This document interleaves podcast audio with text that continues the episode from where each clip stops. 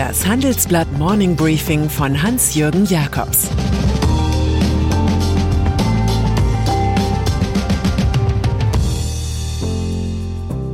Guten Morgen allerseits. Heute ist Montag, der 11. Oktober, und das sind heute unsere Themen. CDU, Sendestörung auf Kurzwelle. Klima, das Ringen um einen Aufbruch. Tschechien, Machtdrama um Premier Babisch. Union. Von Postheroismus hielt die Union nie besonders viel. Sie war dem Heroismus des Wahltags verpflichtet, huldigte also Angela Merkel, als sie noch Stimmenkönigin war. Mit ihrem Abgang als Parteichefin begann die Suche nach Präheroismus, nach neuen Helden, doch sie sind der CDU-CSU abhanden gekommen.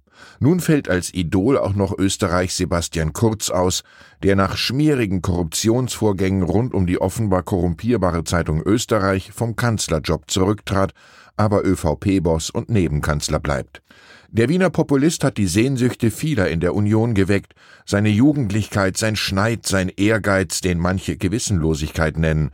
Einen deutschen Sebastian Kurz forderte erst jüngst Tillmann Kuban, Chef der Jungen Union. Der Kubanismus dieser Welt sah in Markus Söder die Inkarnation dieses Politikertypus und nicht wenige raunten eine Liste Markus Söder, analog Liste Sebastian Kurz, wäre doch was. Nach der Kurz- und Kleinaktion kann man nun den Spruch bemühen, wohin du blickst, dorthin wirst du auch fliegen. Österreich. In Wien bleibt die konservative ÖVP jetzt mit Alexander Schallenberg weiter Kanzlerpartei, weil die um höhere Ethik bemühten Grünen in der niederen Ebene der Alltagspolitik alles mitmachen.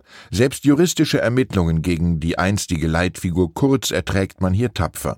Es dient ja dem als Verantwortung kaschierten Machterhalt. Die Regierungskrise ist beendet, verkündet der grüne Bundespräsident Alexander van der Bellen und jetzt bitte keine Widerworte.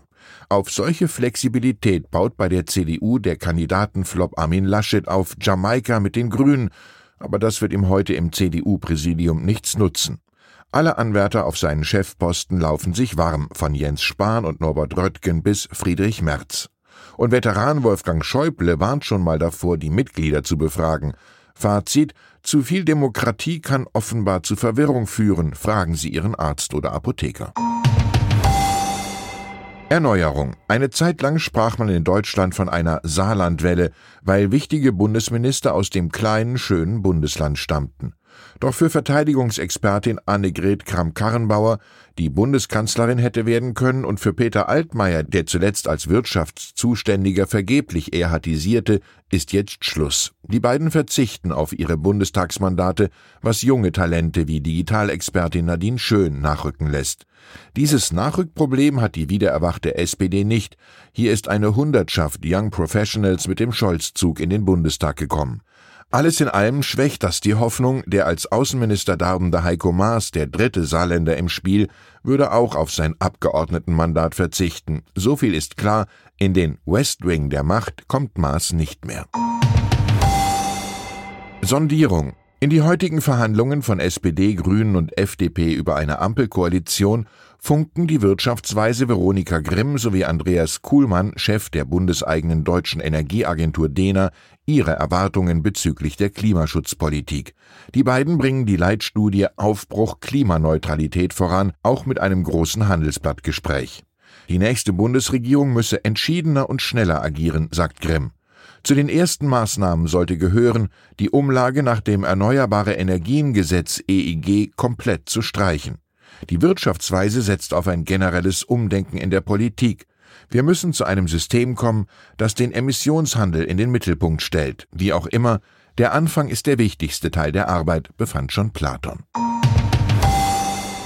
Tschechien. Eine kleine Rolle mag sie gespielt haben, die jüngste Enthüllungsaffäre des Andrej Babiš.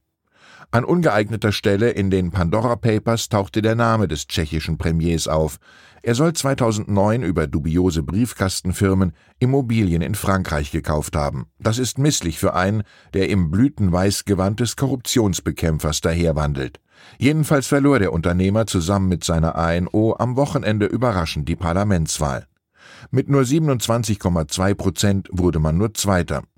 Stimmensieger wurde das Mitte-Rechts-Bündnis Spolu gemeinsam mit 27,7 Prozent. Auf dem dritten Platz liegt mit 15,5 Prozent die Allianz von Piraten und Bürgermeisterpartei. Die Babisch-Gegner könnten koalieren. Wen aber Staatspräsident Miloš Seemann mit der Regierungsbildung beauftragt, ist unklar. Der 77-Jährige wurde am Sonntag nach einem ersten Treffen mit Babiš ins zentrale Militärkrankenhaus von Prag eingeliefert. Dort liegt er auf der Intensivstation. Steuern. An den USA soll die globale Mindeststeuer von 15 Prozent nicht scheitern, auf die sich 136 Staaten geeinigt haben. Das jedenfalls ist die aktuelle Nachricht von US-Finanzministerin Janet Yellen. Auch zum Streit über die öffentlichen Finanzen in den USA äußert sie sich. Nachdem Kongress und Regierung über die Ausgabenpläne und die Steuerkonzepte entschieden haben, sei es ihre Verantwortung festzulegen, wer die Rechnung begleicht. Das sei für einen Haushalt eine Routinearbeit, so Yellen. Wir sollten über die Fiskalpolitik der Regierung reden. Klima. Und dann ist da noch Marcel Fratscher, Chef des Deutschen Instituts für Wirtschaftsforschung DIW, der im Handelsblatt Gastkommentar die grüne Inflation lobt. Er sorgt sich in seinem Stück um zerbrochene Lieferketten und Rohstoffengpässe, aber nicht um die höhere Inflation. Sie ist willkommen und notwendig für die Transformation der deutschen Wirtschaft. Alle wollten mehr Klimaschutz, so Fratscher, deshalb könne man nicht gleichzeitig darüber klagen, wenn höhere Preise das schädliche Verhalten von Menschen und Firmen besser widerspiegeln. Wenn, wie vielfach berechnet, die CO2-Bepreisung zu einer um 0,5 Punkte höheren Inflationsrate führe, sei das mittelfristig mit 1,9 Prozent unproblematisch. Die größte Bedrohung seien der Klimawandel an sich sowie auch durch ihn ausgelöste globale Handelskonflikte. Wie schreibt Kurt Tucholsky so schön, Erfahrungen vererben sich nicht, jeder muss sie alleine machen. Ich wünsche Ihnen einen guten Start in die Woche. Es grüßt Sie herzlich Ihr Hans-Jürgen Jakobs. Das war das Handelsblatt Morning Briefing von Hans-Jürgen Jakobs, gesprochen von Peter Hofmann.